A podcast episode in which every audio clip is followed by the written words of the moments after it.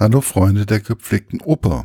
Kennt ihr Katharina Cornaro von Gaetano Donizetti? Dies ist eine ganz ernst gemeinte Frage. Kennt ihr Katharina Cornaro von Donizetti? Also, ich für meinen Teil kannte sie bis jetzt nicht. Und ja, ich war etwas überfordert, als ich eine E-Mail vom Stadttheater Gießen bekam, so ungefähr mit den Worten, schauen Sie doch mal die Oper an. Und nein, keine Angst, man bezahlt mich nicht dafür, dass ich mir dieses Stück ansehe. Ich habe also am Freitag vorbereitend nochmal schnell bei einem Streaming-Service Katharina Conaro in der Version vom Symphonie BBC Symphony Orchestra angehört. Klang nicht schlecht. Hat mir sofort gefallen. Diese Musik von Donizetti ging mir sofort ins Ohr. Also habe ich mich schon ein, hatte ich schon eine große Vorfreude auf den Abend. Aber so ein wenig war der Gedanke, kann das Stadttheater Gießen da überhaupt mithalten? Ich bin also mit meiner Lektorin Heike ins Stadttheater gefahren. Die Karten bekam ich von der Presseabteilung des Stadttheaters. Und wir waren schon etwas knapp dran für die Einführung, die von Ann-Christine Mecke gemacht wurde. So ein bisschen hat man ihr auch angemerkt, dass sie leicht nervös war. Aber sie hat trotzdem so einige Dinge über die Oper von Donizetti sehr gut erklärt. Die geschichtlichen Zusammenhänge und die Schwierigkeiten, die Donizetti mit dieser Oper hatte, da sollten bestimmte Teile nicht gezeigt werden, da es zu der damaligen Zeit nicht angemessen erschien. Sie erzählt auch, dass die Oper erstmal ein Misserfolg war und dass der Komponist bei der Inszenierung der Oper leider nicht dabei war.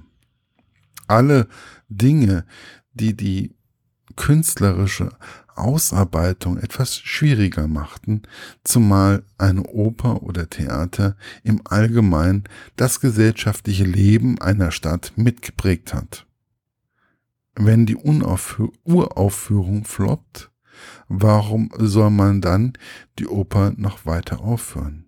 Zumal der zweite Versuch einer szenischen Aufführung auch nicht mit Erfolg gekrönt war.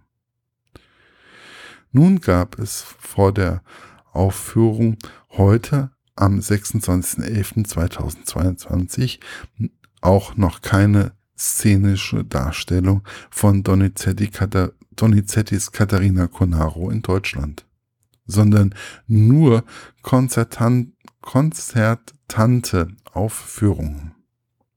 Also war ich heute bei einer wirklichen Deutschlandpremiere dabei. Nach zwei Jahren ohne Stadttheater war es schon etwas Besonderes, wieder im großen Haus zu sein. Die Oper fing schon toll an. Es gab einen kleinen Film als Einstieg in die Handlung mit Bilder von Game of Thrones und den Muppets. Dazu ein gelungener Text, der einem die Oper und das Leben der Katharina Conaro näher, bracht, näher gebracht hat. Da war sicherlich der ein oder andere Schmunzler mit dabei. Wer dachte, dass dies das Highlight war, der wurde schon in den nächsten Stunden eines Besseren belehrt. Man muss sich vorstellen, dass dort eine Hochzeitsfeier im Gang ist. Katharina Conaro gesungen und gespielt von Julia Araujo,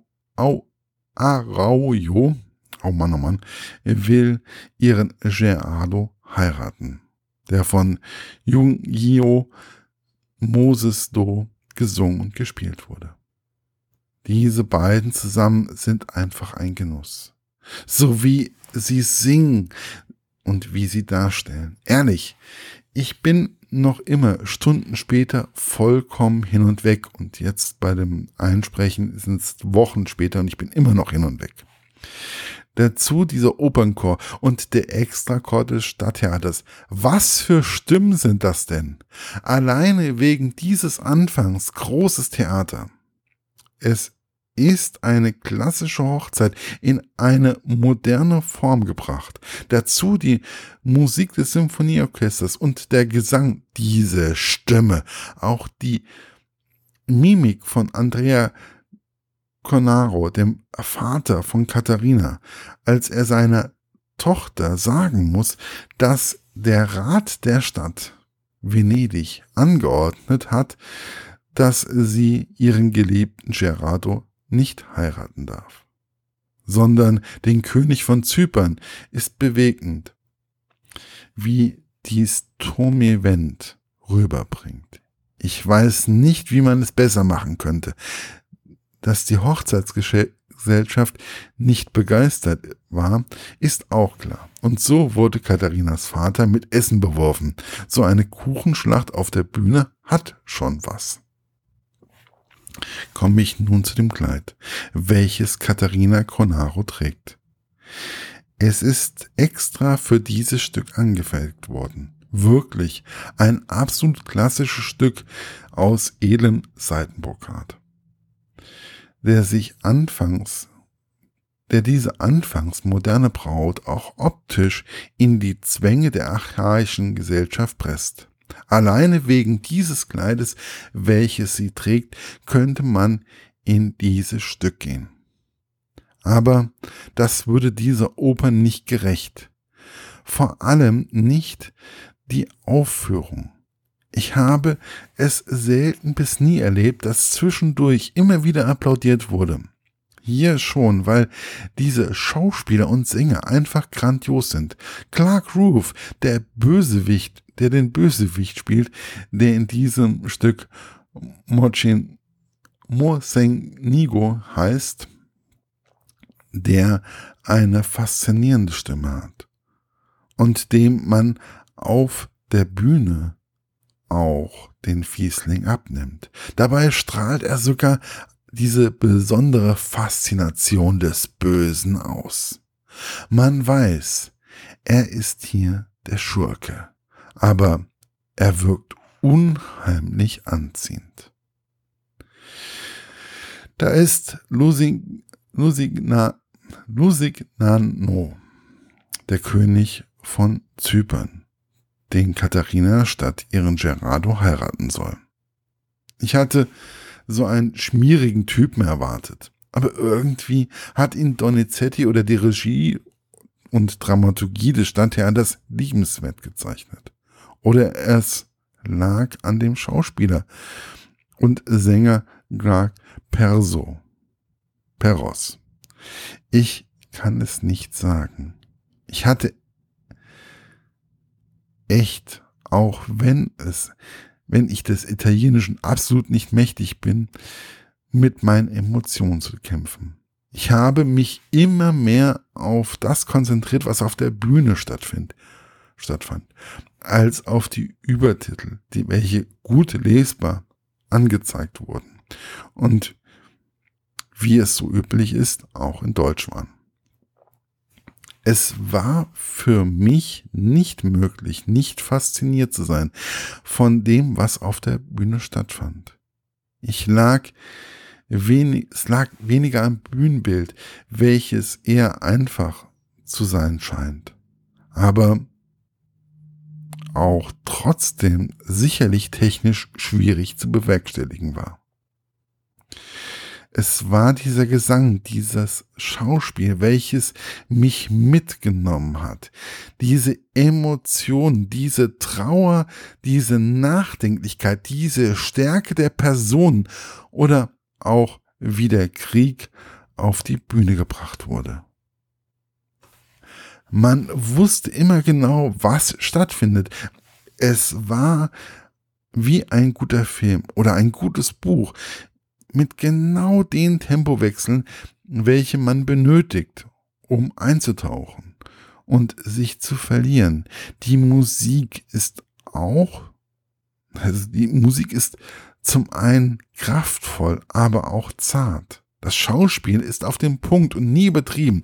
Das Zu Beginn war eine leichte Anspannung zu spüren, die mir die Sänger und Musiker besonders sympathisch macht. Das gehört besonders bei einer Premiere dazu und zeigt eigentlich nur die emotionale Verbundenheit der Künstler mit dem Stück. Vollkommen egal. Ich bin noch immer wie im Paradies. Denn so etwas hätte ich in unserem kleinen Stadttheater nicht erwartet. Denn, und dies wird mir von Minute zu Minute, von Tag zu Tag klarer, ich hatte ja Angst, dass unser Stadttheater nicht so gut ist wie das BBC Symphonieorchester.